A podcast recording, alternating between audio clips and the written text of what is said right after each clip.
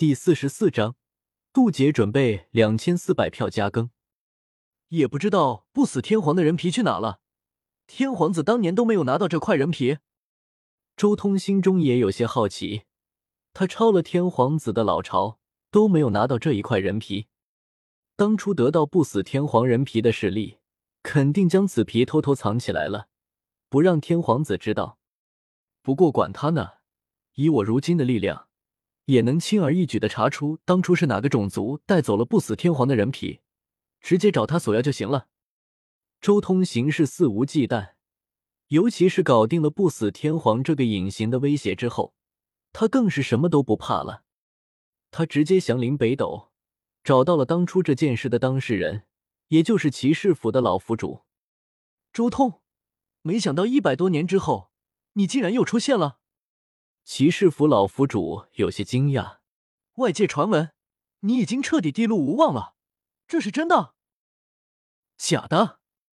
周通白了他一眼，我来这里不是和你说这些的，有件事要问你一下。当初不死天皇人皮出事的时候，这块人皮最后被哪一族带走了？周通直接询问。那块人皮，我记得最后经过那些皇族多方交涉。将他供奉在了最高祖庙之中。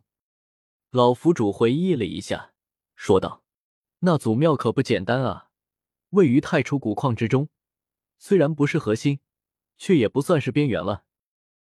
没事，告诉我位置就行。那些普通的皇族都能进去，我也能进。就算进入古矿真正的核心，谅他们那群贪生怕死之徒也不敢随便对我出手。”周通道：“霸气。”老府主直接报出了一个位置，得到了位置之后，周通辞别老府主，直接进入了太初古矿。他并没有进入核心位置，而是来到了一座神庙之中。这是一座宏伟的神庙，历史久远，看起来已经很古旧了。这就是古族的至高神庙，甚至可能就是当初不死天皇时期所建立的。打开大门。顿时，一股无上皇威传递而出。神庙内部并不黑暗，而是流淌着一种五色的光晕。只见一块坚冰立在神庙最顶端的位置上，里面好似封印了一个人形的生物。这种冰很特殊，并不阴寒，其内部流淌着五色光晕，更有极其惊人的生机和活力散发而出。坚冰之中是一块人皮。此人有着紫色的长发，肌肤坚韧，流动着绚烂的宝光。只是在脊背那里裂开了，从中包出了内部的一切。人皮上还沾染了一些血液，这种血液很梦幻，分为五色，光辉灿烂。不死天皇蜕变遗留下来的人皮上好的材料，何该给我炼制成一副阵图？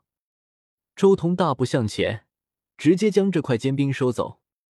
周通不论是进入太初古矿还是离开，都没有大张旗鼓，自然也没有惊动禁区的至尊。他带着一些东西离开之后，便重新返回了神域，直接走入闭关的密室之中。周通破开了装着不死天皇人皮的坚冰，将人皮上装着的血液收好，随后催动道火，不断燃烧。吃，吃，吃。这张人皮在周通的大道之火中，以肉眼可见的速度发生变化。首先，他抹出了这张人皮上属于不死天皇的气息和印记，随后将那满头的紫色长发被周通拔了出来。最后，那人形的皮也渐渐发生变化，最后化作了一张方形的皮卷。吃。他之后将那些紫色的发丝全部炼化。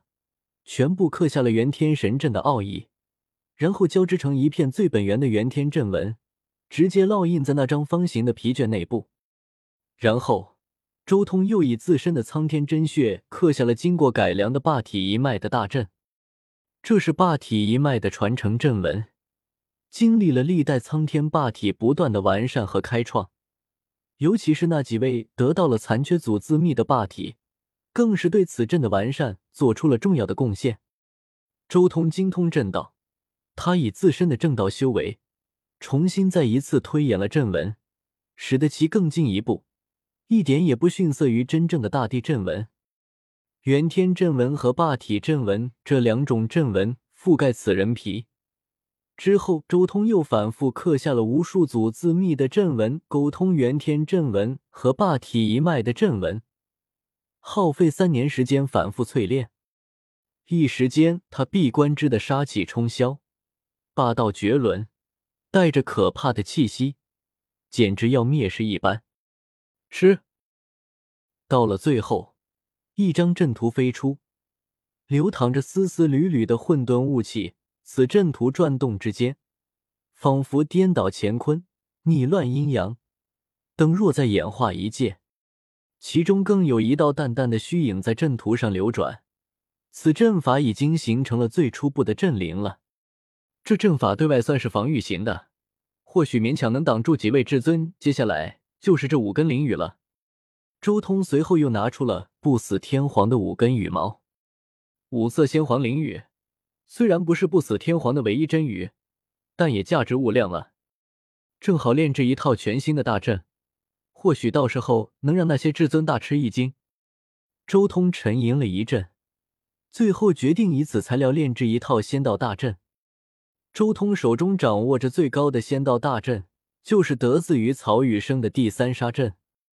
当然，这也是因为周通自身的秘法太多了，懒得花时间去专门寻找。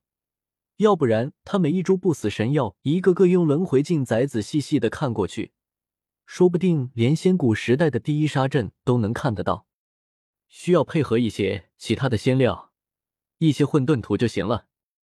周通在淬炼五根羽毛的同时，还将混沌土一点点融化。一点点刻上了第三杀阵的阵纹，缓缓炼入了其中。一时间，混沌澎湃。周通这里好似开天辟地，最后伴随着铿锵之音，这五根原本散发着五色的鲜黄灵羽，全部变成了散发着混沌色的神剑。神剑凌厉，剑锋上吞吐着极端可怕的混沌剑芒，令人望而心惊。五把神剑一同祭出，立即就会演化出第三杀阵。虽然杀阵还不完整，但如今也算是到了我的极限了。周通瑶微微颔首，对这一套杀技很满意。两套大地级真文，就是不知道我渡劫的话，会引出多少至尊。周通看了看天空，很是满意，但还是不着急，我还有一道后手。周通从十洞天神环之中拿出一物，那是一颗一米来高的巨型鸟蛋，也是周通一直养在十洞天神环中的东西——血皇之蛋。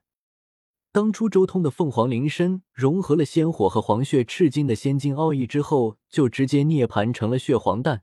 事后，周通又将血皇山古皇的精血洒在了上面，进一步加速了这颗蛋的成型速度。